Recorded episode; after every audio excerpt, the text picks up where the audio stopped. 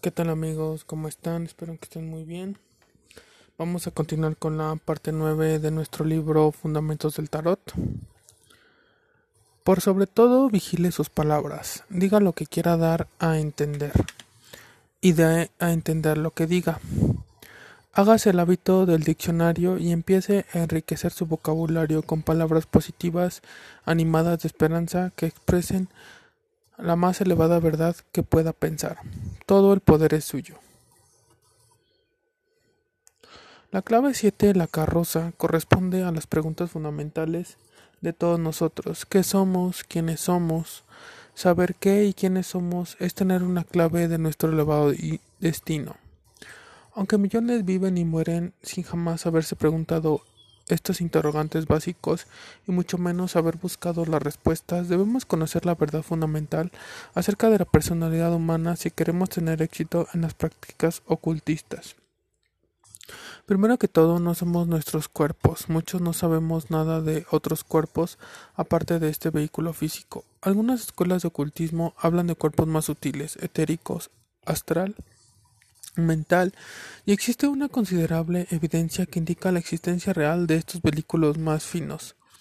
Pero sutiles o densos, invisibles o visibles, cualquiera de los cuerpos que tengamos son estructuras construidas de una sustancia fundamental que entra en la composición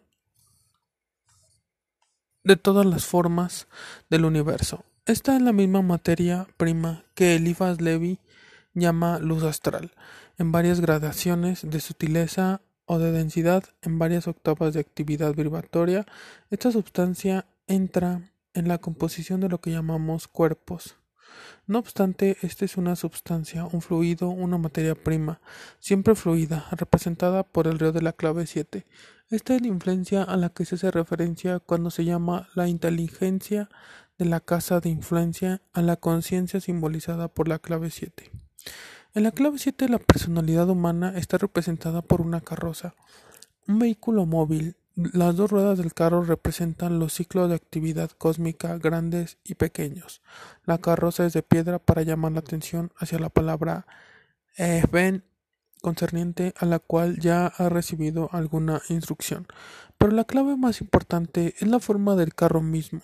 Es un cubo y con esta lección empieza a aprender algo concerniente al cubo del espacio. Permítasenos fijar en usted la importancia de este conocimiento, aunque al principio pueda parecer abstracto y difícil. Emergen de él innumerables consecuencias prácticas. Desde el tiempo de Pitágoras, el cubo ha sido el símbolo del universo físico. Así pues que la forma cúbica del carro, el cual es, también recuerde,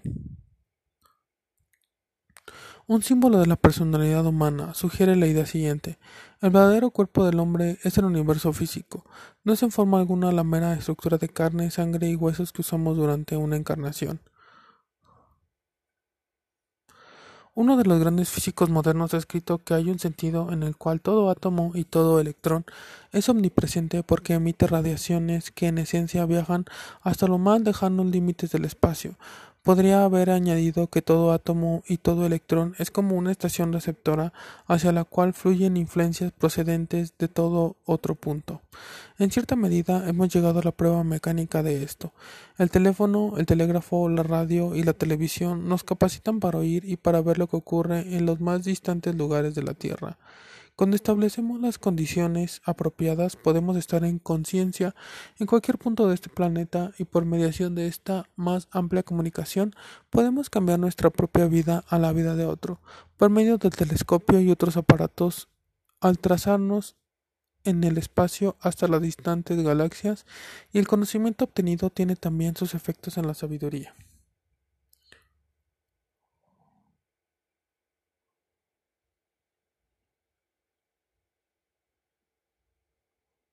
Sus efectos en la historia.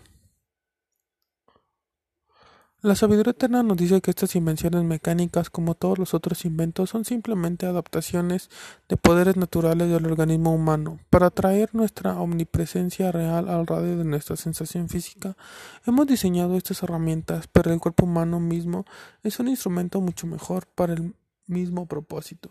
Y aunque los experimentos en percepción extrasensorial no son en forma alguna completos, los psicólogos están empezando a acumular en su cautelosa manera mucha evidencia de la omnipresencia virtual del hombre y de su poder de influir sobre las cosas y personas distantes en el espacio. Por un periodo de miles de años, en los laboratorios secretos de la escuela interna, esta línea de investigaciones ha sido continuada en forma asidua por hombres y mujeres que han dedicado toda su vida al estudio. La acumulación de su conocimiento ha sido tabulada y confrontada y muchos ha ido reducido las fórmulas a fórmulas, ha sido reducido a fórmulas. Como las fórmulas de la ciencia moderna, estas son, en el último análisis, solo símbolos convenientes. Los símbolos de una fórmula química son puramente arbitrarios. Los del tarot poseen la ventaja de que, estando fundamentados sobre leyes de actividad mental humana, igual ayer, hoy y siempre, el significado de los símbolos nunca puede perderse completamente. Pueden ser oscurecidos por la interpretación errónea, pero quien quiera que se aproxime al tarot o a otra forma del verdadero simbolismo esotérico en la manera correcta no puede fallar en recobrar su verdadero significado. Esto es verdad porque los símbolos son parte de un lenguaje humano universal, un lenguaje más antiguo que cualquier lengua humana y esta es la palabra oculta asociada con la clave 7. Para aprender ese lenguaje debemos aprender a calmar nuestras móviles lenguas. Para comprender nuestra verdadera omnipresencia debemos cesar de identificarnos con nuestros cuerpos de carne y sangre. Antes de que podamos actuar mágicamente, debemos aprender el arte de ser más receptivos al influjo del poder precedente de niveles más elevados e internos. Si persistimos en ello, llegará el tiempo en que sabremos que nuestro cuerpo uno es todo el universo y nuestro yo uno, representado por el auriga, no es otro que la mente viviente que eternamente crea y sostiene el universo. Recomendamos un ejercicio práctico muy sencillo. Empiece por sentarse tranquilamente y en esa quietud use todo lo que la imaginación le sugiera para intensificar su conciencia en la idea de, de que su personalidad es sostenida por una corriente de influencias vibratorios fluyendo adentro y hacia afuera de ella, trate de ver que todo el poder es suyo en todo momento de su existencia. Así, cuando su conciencia haya sido intensificada por la primera parte de la práctica, emita deliberadamente el mismo poder desde su centro personal y bendiga toda otra forma de existencia ya sea que parezca ser amigable u hostil, conocida o desconocida. Sigue esta corriente de energías a medida que fluye y bendiga a todas las criaturas y a todas las cosas por encima de usted. Sígala de nuevo y bendiga todas las cosas y criaturas de abajo. Cuando haga esto, siéntese de frente al oriente y permite que su bendición siga la corriente que fluye hacia el oriente. Envía luego en la misma manera hacia el occidente, hacia el norte y hacia el sur. No permita que haya sensación alguna de esfuerzo en este ejercicio. Usted no genera la corriente y aunque algunas personas gritan en el teléfono, asegúrese de no seguir su mal ejemplo. La parte que le corresponde es enviar un mensaje de bendición en todas las seis direcciones. Bendición porque incluye todo bien posible, curación, armonía, paz y todo lo demás. Empiece su día con esto. Deje que sea la última práctica antes de ir a la cama.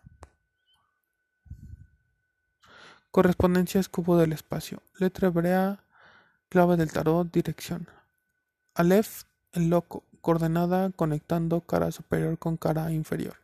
Beth, el mago, cara superior. Himmel, la gran sacerdotisa, cara inferior. Daleth, la emperatriz, oriente. He, el emperador, nordeste. Baf, el hierofante, sureste. Sain, los amantes, oriente superior. Shet, la carroza, oriente inferior. Tet, la fuerza, norte superior.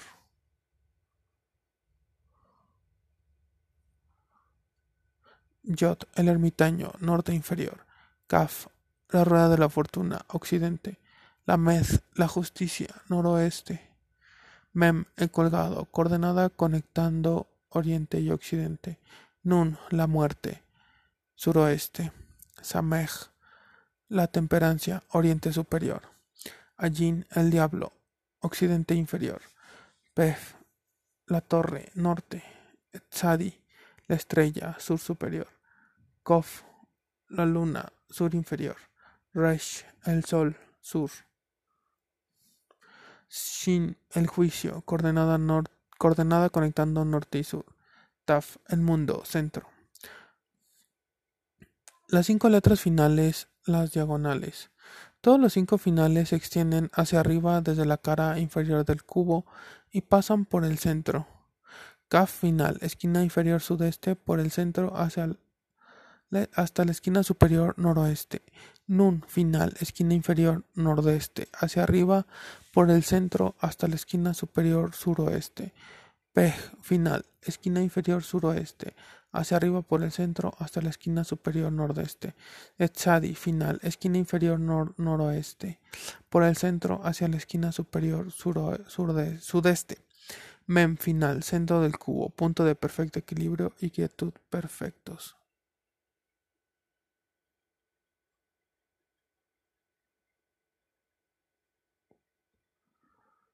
La figura 1 representa el cubo del espacio visto desde el occidente, mostrando las caras superior, occidente y sur.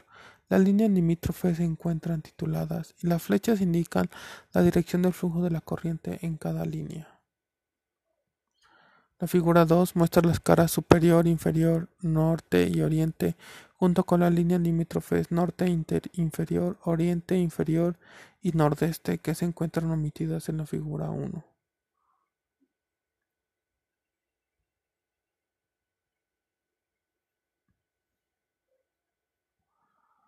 La figura 3 representa las tres coordenadas por líneas de puntos que van de cara A, cara superior, a B, cara inferior, del oriente E al occidente W y del norte N al sur.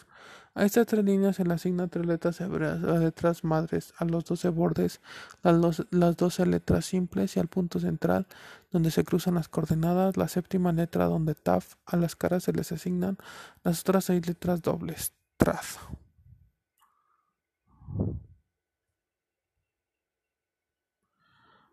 Lección 19. El poder de la serpiente. La letra B Ted significa serpiente. Si examina cuidadosamente la forma del carácter, verá que es una representación convencional de una serpiente enroscada. La serpiente es uno de los símbolos ocultos más frecuentemente usados y uno de los más importantes. Los sabios lo emplean cuando desean resumir su conocimiento del gran agente mágico en un solo emblema. El gran agente mágico es una fuerza real empleada todos los días por todos. Es la electricidad cósmica, el principio de vida universal, la energía consciente que toma forma como todo cuanto existe y construye todo de adentro hacia afuera. En la personalidad humana se manifiesta especialmente como una modalidad sutil de fuerza nerviosa a la cual los hermanos orientales dan el nombre de Kundalini, la enroscada. Aprender a controlar el agente mágico es parte del trabajo diario de todo estudiante de la sabiduría, eterna. Un paso hacia su control es establecer una percepción intelectual clara de la verdad de que todas las formas de existencia física son solamente transformaciones de esta energía única. El mundo está lleno de un número de cosas, pero todos son disfraces de la cosa una. La naturaleza esencial de la cosa una es espíritu. El nombre antiguo para la modalidad de conciencia representada por la letra TED es inteligencia del secreto de las obras. El sustantivo traducido obras es, algunas veces, interpretado como salario o recompensa. El secreto de la obra correcta es estar seguro de que cualquier cosa que se haga producirá el resultado propuesto. ¿Cuál es la esencia de ese secreto? El conocimiento de que el poder operativo es la energía inagotable del Espíritu Uno, no hago nada de mí mismo, el Padre que reside en mí hace las obras. De ahí el secreto para estar absolutamente seguro del éxito, debemos tipificar correctamente el poder operativo como el Espíritu Uno.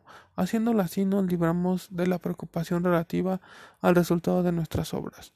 Esta frialdad acerca de los resultados no es en forma alguna indiferencia ni es un sentimiento vago y contemplativo de que todo irá bien. Se debe ser específico sabiendo lo que se propone y estar plenamente resuelto a producir resultados definidos. Lo que se debe evitar es la ansiedad acerca del resultado. Jesús enseñó esto claramente. el Bhagavad Gita dice que el secreto de la obra correcta es no ligarse a los resultados, mal interpretada por muchos. Especialmente por aquellos que la han tergiversado en una excusa para la pereza mental. Esta idea es perfectamente cierta. Además, es fácil de practicar. Estar ansioso acerca del futuro, estar preocupado por los resultados, es hacer imágenes de fracaso. Quien hace esto se concentra en un modelo de aquello que no quiere conscientemente.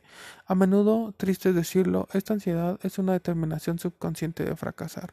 La mayoría de las personas fracasan porque esto es realmente lo que esperan más de lo que realmente se cree.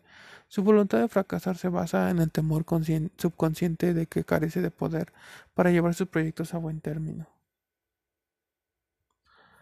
Por esto, curar el miedo es esencial y la cura es fácilmente efectuada comprendiendo ante todo que cada uno de nosotros tiene a su disposición un poder perfectamente adecuado para realizar cualquier cosa que nos propongamos y cualquier cosa que seamos capaces de imaginar clara y definidamente. Cuando comprendemos esta verdad, los temores subconscientes se disipan y con ellos la voluntad oculta de fracasar. Con este fin empieza a pensar ante todo ahora de de todo como una manifestación del espíritu. Puede encontrar de gran ayuda el pensar que todo como una expresión directa de una energía mental radiante, solamente para aquellos que fracasan en comprender la naturaleza del gran agente mágico. Este parece ser una fuerza ciega y mecánica. Aprenda a pensar de él como de una energía consciente e inteligente. Practique pensando esto una y otra vez a medida que se pone en contacto con los varios objetos en su medio ambiente. Recuérdese su verdadera naturaleza. Trate de ver, oír, oler, degustar y tocar el espíritu uno en todas partes. No importa que esta idea le sea familiar, haga que penetre todo su organismo. Saberlo en su cerebro no es suficiente. Hágalo una segunda naturaleza por medio de la repetición. Lo que he llamado en el segundo párrafo de esta lección Kundalini es la forma esencial del gran agente mágico utilizada en las obras de poder. Afortunadamente se encuentra dormida en la mayoría de las personas. Decimos afortunadamente porque es una fuerza tremenda, tan potente para la destrucción y el envilecimiento como para la integración y la iluminación. No se puede jugar con ella, no haga intentos por despertarla hasta tanto no esté seguro de que comprende nuestras instrucciones y tomar todas las precauciones que recomendamos. Sabrá qué hacer y por qué, si estudia estas lecciones cuidadosamente, porque ellas revelan el verdadero secreto de las obras. Apelamos aquí a su buen sentido y a su prudencia, no a bajos temores. La habilidad para controlar esta fuerza puede desenvolverse fácilmente una vez que su naturaleza es comprendida. Las condiciones bajo las cuales puede ser puesta en actividad en forma segura incluyen dureza de la mente y el del deseo, aspiraciones e ideales elevados y la total carencia del egoísmo en la acción.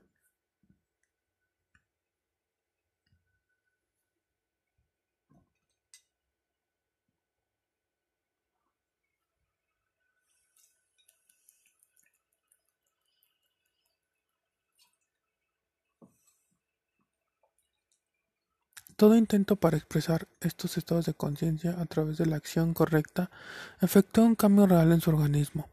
Cuando la suma de un gran número de pequeños cambios efectúe una alteración total suficiente, se encontrará listo para despertar el poder de la serpiente y sabrá exactamente lo que debe hacer.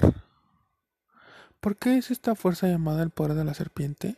Son muchas las personas que suponen que la serpiente es siempre un símbolo del mal, que una respuesta a esta pregunta nos parece apropiada aquí. Muchas de estas nociones se fundamentan en la interpretación literal de la alegoría de la caída en el tercer capítulo de Génesis. Allí leemos que la serpiente era más sutil que cualquier otra bestia del campo. El campo es el mismo representado por el hombre de la letra Shet, la cual corresponde a la clave 7. El significado ordinario del adjetivo hebreo traducido sutil es listo, astuto, sagaz, disimulador. Sin embargo, la misma palabra con diferente punto vocal significa desnudo, descubierto o destapado. Aquí se hace referencia a una característica marcada del gran agente mágico. Oculta la verdadera naturaleza de las cosas cuando parece exponerlas descubiertas.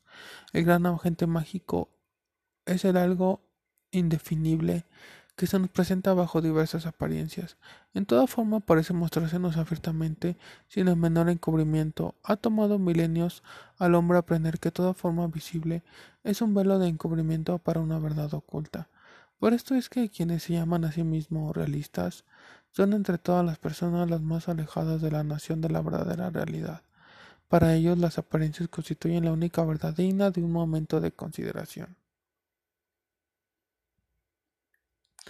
Si tales personas penetran en el campo del arte, se revuelcan en lo que llaman verdad desnuda, cuando siempre están solamente ostentando su familiaridad con mentiras desnudas, sus producciones se caracterizan usualmente por el extremo énfasis en detalles desagradables de las apariencias.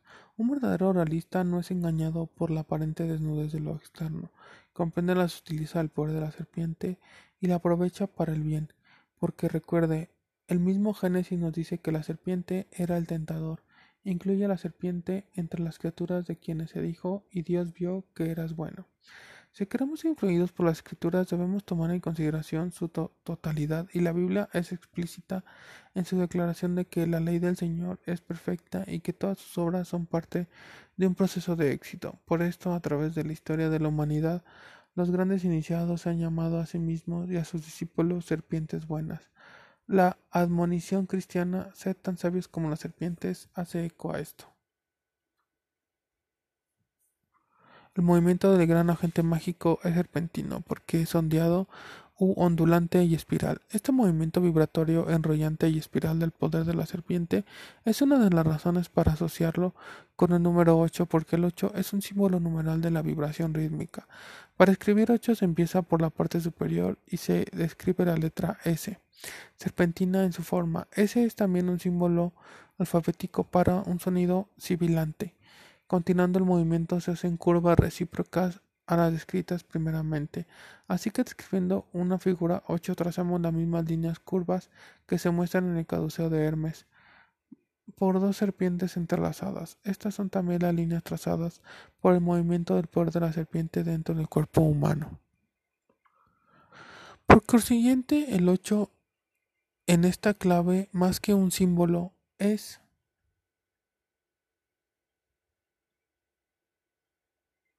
Una representación diagramática del sendero del poder de la serpiente en su movimiento a través del sistema nervioso del hombre. Excepto el cero, 8 es la única figura que puede ser descrita una y otra vez sin levantar la pluma del papel. Por lo tanto, es un signo de actividad interminable. Esto relaciona el 8 con la serpiente porque las serpientes mudan de piel y los antiguos, observando esto, supusieron que estos animales renovaban también la totalidad de su organismo. Así desde tiempo inmemorial la serpiente ha sido un símbolo de la inmortalidad y de la eternidad. En el ocultismo cristiano se dice algunas veces que el 8 es el número dominical o número especial que representa a Cristo. Además es también un símbolo para el Espíritu Santo descrito a menudo como una potencia femenina.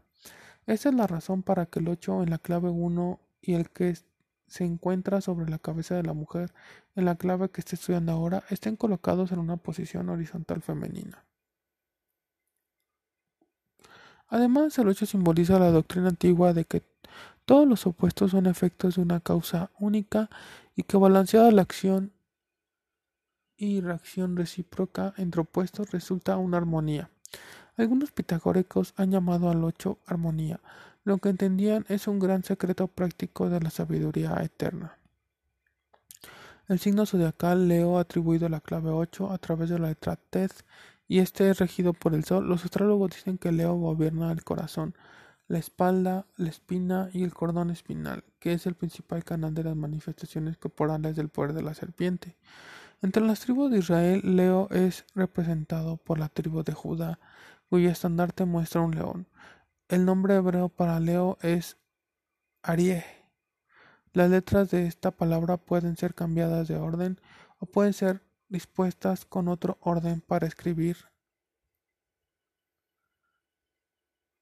Reaya, vista. La vista se atribuye a la palabra hebrea he y se encuentra por consiguiente asociada con el signo de Aries.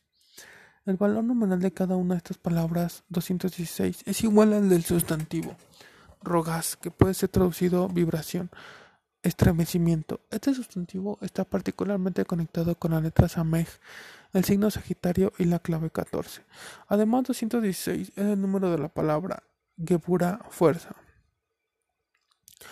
Este es el título hebreo para la clave 8. Es también el nombre de la quinta esfera de las 10 que forman el diagrama cabalístico del árbol de la vida. Esta esfera es la esfera de Marte o campo en el cual el poder de este planeta se encuentra activo. Todas estas correspondencias señalan en una dirección indican que la fuerza o el poder operativo debe buscarse en, la forma, en una forma de vibración ígnea en cualidad y que se encuentra activa en el sentido de la vista y se relaciona en alguna manera con las funciones del corazón y de la espina. Este poder es el poder luz que hace posible la visión. Es también el poder de vida centrado verdaderamente en el corazón y circulando a través del gran cable principal del cordón espinal, de donde es distribuido por los nervios a toda otra parte del organismo físico. La escena de la clave 8 es una planicie abierta en contraste con la ciudad amurallada de la clave 7. Lo que estamos considerando es la operación de una ley que actúa por doquier en la naturaleza. Esta ley no depende en sentido alguno de conducciones artificiales de la civilización creada por el hombre. La ley de su gestión está siempre en operación. Es la ley primaria de la subconsciencia. Todo reino de la naturaleza está representado en esta pintura. La mujer representa el reino humano, el león es el rey del reino animal. Las rosas son flores reales y el resto de las flores, hierbas y árboles pertenecen al reino vegetal. Crecen de la tierra, que es piedra desintegrada, y al fondo se encuentra una montaña como la que se ve al fondo en la clave 6. Ella completa la representación del reino mineral.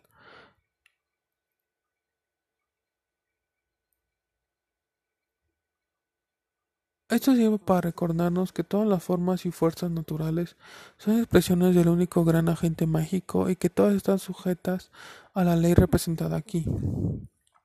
La naturaleza animal está subordinada a la humanidad, la vegetal al animal y la mineral a la vegetal. Este contorno no necesita ser establecido por ningún acto nuestro, ya se encuentra en efecto, sin embargo la mayoría de los seres humanos experimenta las consecuencias de su operación negativa porque no saben cómo cosechar los beneficios de su aplicación positiva. La diferencia entre un novato en ocultismo práctico y el gran adepto es esta, el novato tiene poco o ningún conocimiento del hecho de que la subconsciencia al nivel humano responde automáticamente a las sugestiones predominantes que se originan al nivel consciente. Por consiguiente, pone en marcha actividades que tienen reacciones que son negativas y dolorosas. Su control subconsciente de las fuerzas bajo su nivel consciente hace que estas fuerzas tomen forma como reacciones destructivas en su propio cuerpo y en los cuerpos de otras personas. Más aún, estas reacciones destructivas se extienden hacia los reinos de la naturaleza por debajo del reino animal y el resultado es que la persona se encuentra con su control de la subconsciencia operando al revés y en consecuencia parece que todo y todos están contra él. Un adepto, por el contrario, sabe que el poder sutil del gran agente mágico oculta la verdadera naturaleza de las formas cuando parece exponerlas al descubierto. Por lo tanto, no acepta nada en su valor superficial. Mira atentamente al mundo que le reportan sus sentidos. Así detecta relaciones ocultas y con el tiempo se coloca consciente y subconscientemente bajo la guía del yo uno, simbolizado por el hierofante, por el ángel de la clave 6 y por el auriga de la clave 7. Entonces la subconsciencia personal es purificada y exhibe la blanca vestidura de la sabiduría.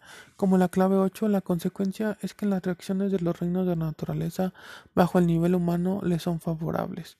No ha habido cambio en la ley subyacente, ni el adepto ha ganado control alguno que el novato no posea. El adepto usa la ley ya existente positivamente. El novato emplea la misma ley negativamente. Un adepto es sabio, un novato es ignorante. Esto es todo. Pero en esa única diferencia se encuentra la diferencia entre la libertad y la limitación, la felicidad y la miseria, el éxito y el fracaso, la salud y la enfermedad. Su práctica esta semana es muy importante. No desperdicie esfuerzo alguno para efectuarla. La más valiosa lección que se puede aprender es la de ver a través de las apariencias y el descubrimiento consecuente de la realidad, una que se encuentra velada por ellas. Cuando tenga algo que hacer en otra persona, trate de mantener en la mente que no es a la apariencia ni a los detalles externos de la personalidad a quien habla o escribe o quien concierne en forma alguna. Recuerde que su naturaleza interior es idéntica con la suya y trate de ver con los ojos de la mente al hombre real detrás de la máscara de su personalidad. Haga esto con los miembros de su familia, con sus amigos y con sus compañeros de negocios, aun con los extraños con quienes se cruza en la calle. Al principio esto puede parecer difícil, especialmente cuando tiene que ver con aquellos que por cualquier razón o sin razón les son desagradables o repulsivos. Haga el intento exactamente de la misma manera. Encontrará mis grandes valores prácticos en tales circunstancias que cuando tiene que ver con personas que le son agradables. No cometa el error de ser sentimental o emocional al respecto. Este es un ejercicio de sugestión. Busque deliberadamente lo bueno y lo bello en todos. Yo lo afirmé solamente. No pretenda que está allí. Mire, lo encontrará cuando haya desarrollado ojos para ver. Vigile su lengua, no critique, no disquita las cualidades desagradables de una persona de otra persona. Haga un esfuerzo por ver el yo de todos los hombres y mujeres que conozca como perfecto. En esta manera se ayudará diciéndose la verdad acerca de todos los hombres y el poder de su pensamiento bendecirá a aquellos a quienes los dirige. Este ejercicio tiene consecuencias de grandes alcances que a propósito nos guardaremos de discutir ahora.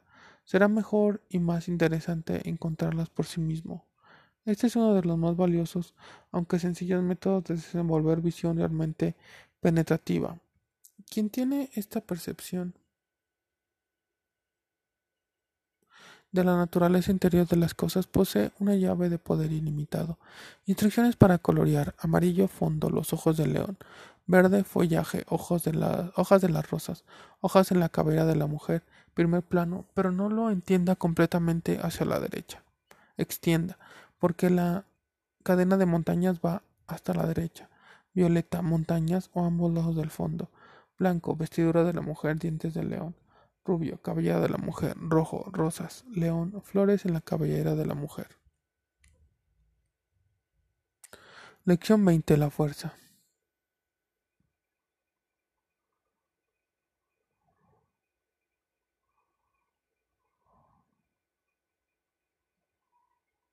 En su tablado del tarot la clave 8 es la primera de la segunda fila de claves que, como recordará, representa las leyes o medios por los cuales los principios simbolizados por las claves numeradas del 1 al 7 son conducidos a operación. La clave 8 representa la ley que es el medio de expresión del principio de atención representado por el mago. Esta ley es la de sugestión. Es considerada por alguna extensión en la lección 3 de siete pasos. Repase lo que se dijo allí en relación con la presente lección por medio de la sugestión y la fuerza concentrada en actos de atención es conocida manifestación para la modificación de las condiciones externas. Recuerde, la fuerza concentrada así es una unidad perfecta designada con el sustantivo hebreo achad o echut. Es también la fuerza del amor. Como se indica por la identidad numérica entre unidad y ahebach, amor. Reflexiona acerca de esto en su meditación y encontrará otra clave del secreto de las obras. Observo particularmente que el número 13, el cual es el valor de cada una de estas dos palabras hebreas, es el número de una clave del tarot que, como lo sabrá en la lección 29, está relacionada con la unidad y con el amor. La mujer de la clave 8 es la gran sacerdotisa, la emperatriz y la dama Eva de la clave 6. Simboliza el aspecto humano de la subconsciencia, controlando y dirigiendo las funciones de todo órgano del cuerpo, dirigiendo las corrientes de prana, la energía vital del aliento de vida, el ajuste de la personalidad, hasta el punto en que tal control y dirección cambia la química y la estructura corporal a un grado en el que el organismo pueda hacer aplicación práctica de las elevadas potencias de la vida subconsciente. Es el trabajo de la subconsciencia operando de acuerdo con la ley de su gestión. Así como la emperatriz, la mujer es de cabello rubio y se encuentra coronada, su corona es de flores, en vez de estrellas. Esto sugiere que nos encontramos en la clave 8 con procesos orgánicos más bien que con las fuerzas cósmicas inorgánicas simbolizadas por los hexagramas de la corona de la emperatriz. Además, las flores son órganos reproductivos del reino vegetal y una corona representa siempre la voluntad, porque en Kabbalah el nombre técnico de la voluntad primaria es Keter, la corona. Así que la corona de flores significa que la soberanía ejercida por la subconsciencia humana sobre los varios grados de existencia bajo el nivel humano es una soberanía que tiene que ver con el control inteligente del poder de la serpiente, que es el agente que opera en la reproducción vegetal, animal y humana. Sobre la cabeza de la mujer hay un ocho horizontal como el suspendido sobre la cabeza del mago. Ella participa de la influencia del mago y representa la reacción subconsciente al principio de la que él personifica. En cierto sentido, todo lo simbolizado por la clave 8 puede ser considerado como un desarrollo del simbolismo de las rosas y lirios que crecen en el jardín del mago. La emperatriz y la gran sacerdotisa están sentadas. Esta mujer, como la de la clave 6, se encuentra de pie. La gran sacerdotisa es la subconsciencia, considerada como la registradora y conservadora de las varias impresiones que se originan en los niveles conscientes y superconscientes. La emperatriz tipifica la germinación de las imágenes mentales por la respuesta subconsciente a los estímulos conscientes y superconscientes. La mujer en la clave 6 indica una respuesta más activa de la subconsciencia a las potencias y guía de la superconsciencia.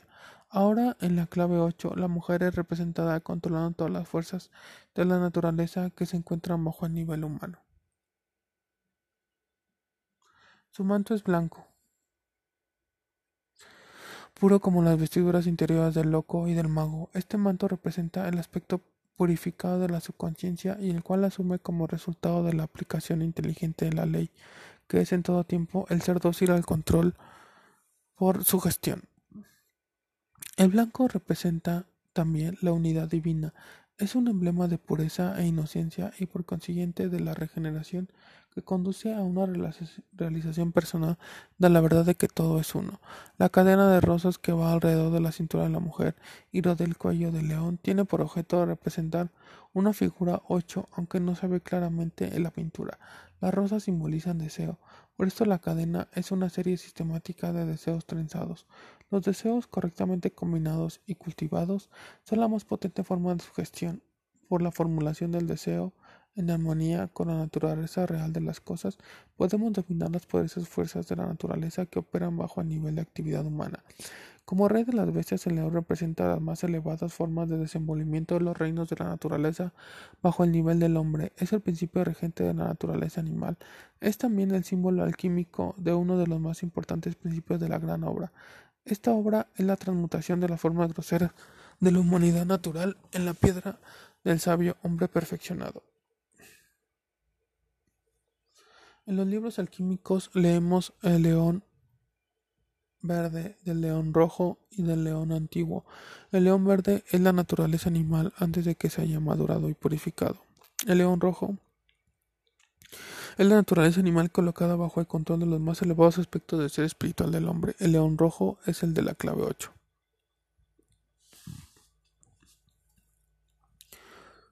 El león antiguo representa un estado especial de conciencia que llega a manifestarse después de que el trabajo de purificación ha cambiado el león verde en el león rojo.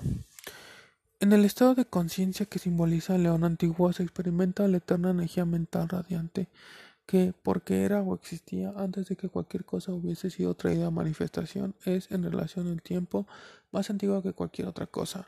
Entre las ideas sugeridas por la palabra león se encuentran regencia, puesto que el león es el rey de las bestias, coraje, valentía, valor, simbolizado también por el color rojo, tenacidad, resolución, fortaleza, decisión, voluntad.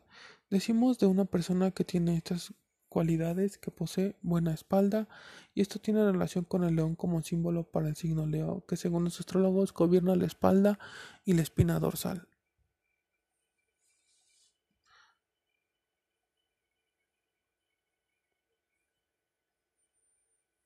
Norte superior es la dirección atribuida a la letra TED y a la clave 8. En el cubo del espacio, lección 18 norte superior está asignado al borde superior de la cara norte del cubo.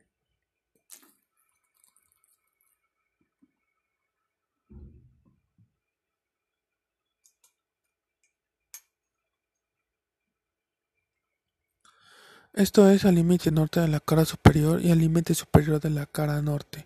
La cara norte está asignada a la letra PEG y a la, a la clave 16, que corresponde a la fuerza relacionada astrológicamente con el planeta Marte. La cara superior corresponde a la dirección arriba, la cual está asignada a la letra Beth, la clave 1 y el planeta Mercurio. Así que en la línea norte superior están unidos los poderes simbolizados por las claves 1 y 16. La clave 1 representa el nivel consciente de la actividad mental, la clave 16 representa las energías que en la clave 1 están simbolizados por el mago exterior rojo, el manto exterior rojo del mago. La alquimia nos proporciona otra clave. Se dice en los libros de los adeptos, el león rojo representa azufre combinado con mercurio. Azufre es la fuerza de Marte norte y mercurio está relacionado con la dirección arriba. La clave 8 entonces indica lo que ocurre cuando el fuego cósmico es controlado por actos de atención consciente. Además, puesto que la clave 8 es norte superior, podemos comprender que lo representado en esta clave es una consecuencia directa de práctica consciente e intencional. La situación representada por los símbolos de esta clave no es un desenvolvimiento natural y espontáneo, es el resultado de intenciones deliberadas y de propósitos formulados conscientemente. Con absoluta seguridad, la ley de sugestión es una ley que opera, sepamos algo acerca de ella o no, pero no trabaja en esta forma a menos que conozcamos y apliquemos nuestro conocimiento.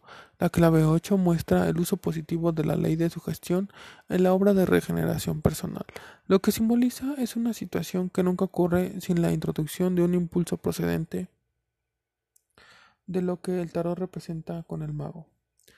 Aquí nos aproximamos a una dificultad de la sabiduría eterna. Para realizar la gran obra debemos emprender las etapas iniciales como si estuviésemos haciendo algo por nuestra propia voluntad. Ciertamente parece así, implica un sentido preciso de esfuerzo. Hay un ejercicio deliberado de poder. Medios y formas son cuidadosamente seleccionados. Los pasos iniciales en la obra requieren estricta disciplina sobre sí mismos. Ninguna persona que no se haga cargo de sí misma en forma determinada podrá realizar nunca la gran obra.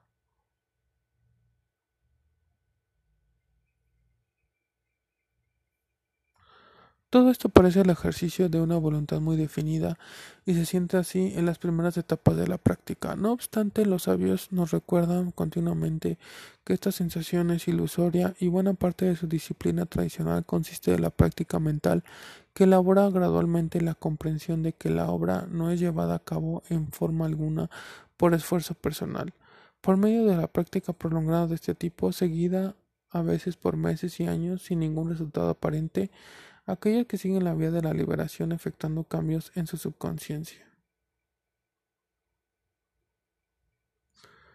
Estos cambios están simbolizados en la clave 8 y producen al mismo tiempo el resultado que se encuentra en la clave 16.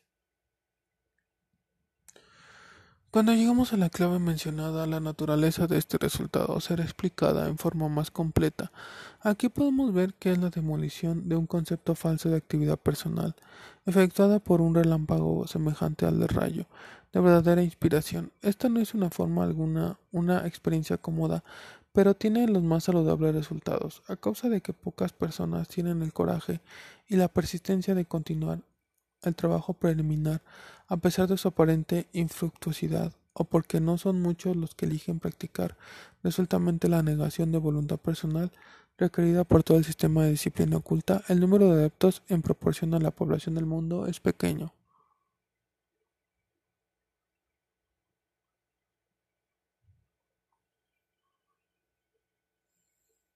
A pesar de todas las presunciones recientes, de lo contrario, nunca llegará el tiempo en que no sean requeridos esos primeros pasos.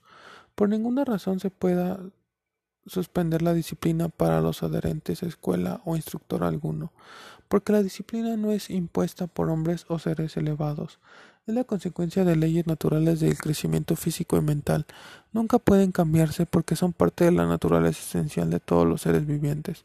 La línea norte superior, siendo el límite norte del cubo del espacio, conecta el terminal superior de la línea nordeste, asignando a G y al emperador, con el terminal superior de la, de la línea noroeste, asignada a la Med y a la justicia.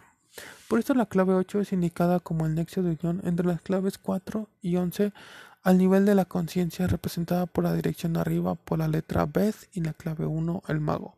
No ha recibido aún una interpretación de la clave 11, pero uno de sus significados es trabajo o acción, o como los hindúes lo llaman, karma.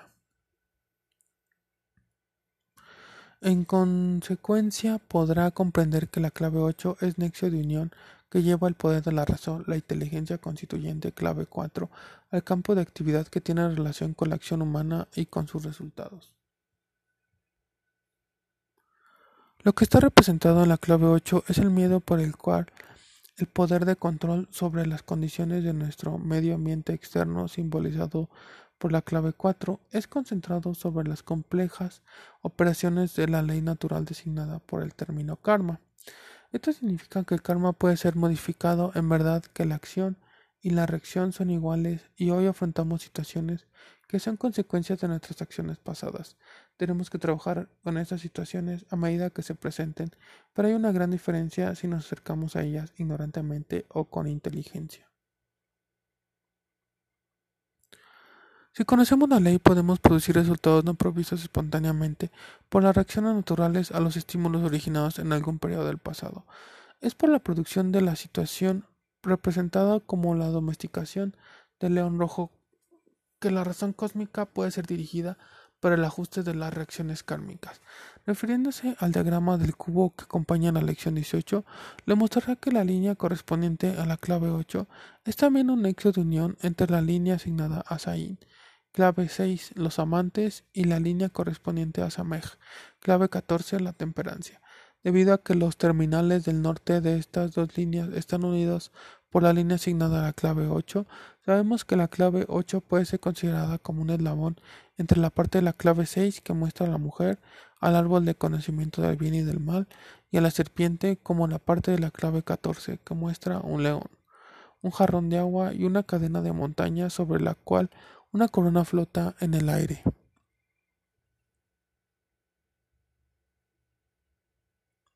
En la mayoría de las claves del tarot, el lado de las pinturas sobre la izquierda del observador corresponde a la dirección norte y la parte del diseño sobre el lado derecho del observador corresponde al sur. Eso hace que aquello que se encuentra al fondo corresponda al oriente y lo del primer plano al occidente. Las claves 16, 17, 18 y 10 son excepciones. Miramos las claves del tarot desde el occidente simbólico, haciendo frente al oriente. De la misma forma miramos el diagrama del cubo del espacio, que es una de las claves esotéricas más importantes. Hasta ahora sin publicar de los significados del tarot. Como aún no han estudiado la clave 14, no es aconsejable entrar en explicaciones de la clave 8 como nexo de unión entre las claves 6 y 14. No obstante, el hecho de que estas claves están conectadas en tal forma necesita ser mencionado aquí y hará bien prestar cuidadosa atención a esta parte de la lección. Recuerde, ya sabe interiormente el significado de esto y el hecho de que hayamos traído la correspondencia a su atención empezará a tener efecto sobre su subconsciencia. Así, cuando llegue a la lección 32, encontrará que las explicaciones dadas allí son más fáciles de comprender porque, entre tanto, la idea semilla plantada ahora habrá estado creciendo. Todo es espíritu. La actitud mental es básica en el proceso de construcción del aditum dentro de nosotros. Para muchos la actitud mental correcta significa la inmersión completa de las opiniones que hemos mantenido por largo tiempo. Una de las tales opiniones es la creencia de que algunas cosas son espirituales mientras que otras no lo son. Los estudiantes de constructores de la DITUM deben entrenarse en recordar la verdad vital de que hay solamente un poder que es también la substancia una y que este poder en todos sus mitradas de forma es espíritu puro. El espíritu hace palpitar su corazón, el espíritu impulsa el llameante sol, el espíritu es todo lo que hay. En algunas formas más visiblemente en disfraz, en otros aspectos sin forma e invisible, como cuando dice la Biblia, la tierra es sin forma y vacía. Los materiales de la tierra existían antes de la creación, pero estos materiales no se habían condensado y congelado por la fuerza del pensamiento cósmico. Es propio, por lo tanto, que la cábala, la antigua tradición de los sabios hebreos, asigne la inteligencia del secreto de todas las actividades espirituales a la letra Teth, representada por el tarot por la clave 8. La fuerza, la atribución nos recuerda la verdad de que no hay actividades que no sean espirituales. El espíritu era la única inteligencia, sabiduría, poder, gloria, amor y la suma total de todas las cosas en el principio, como lo es ahora y lo será siempre. Ningún elemento nuevo ha sido añadido, ni nada extraño ha sido introducido en el esquema de las cosas. Espíritu es todo. Cuando el espíritu opera en el plano físico le llamamos materia. La mente humana inventó este rótulo para referirse a ciertas experiencias humanas y ha cometido el error de suponer que este simple rótulo constituye una entidad independiente. En verdad la materia es realmente el espíritu uno actuando en el radio de sensación humana. En el aspecto práctico, esta verdad conduce a algo vital.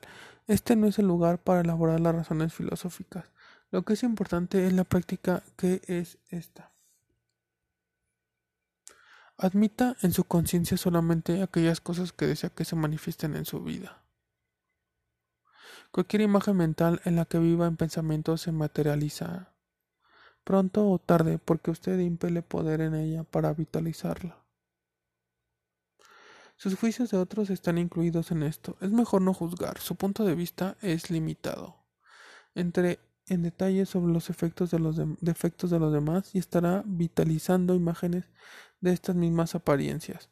Esto se manifestará en su vida porque esta es la ley de creación y usted es un creador. Quizá pueda seguir en contra, pero esto no tiene sentido. Sé lo que veo, sé lo que oigo. ¿Acaso tengo que mentir acerca de la gente y de las cosas? En ninguna manera, solamente mantenga su lengua en silencio y se evitará mentir acerca de sí mismo y de otros. Deshágase de las imágenes negativas, como simplemente mirando más profundamente y más atentamente. Busque lo positivo. Cuando lo vea, dígalo y estará diciendo la verdad.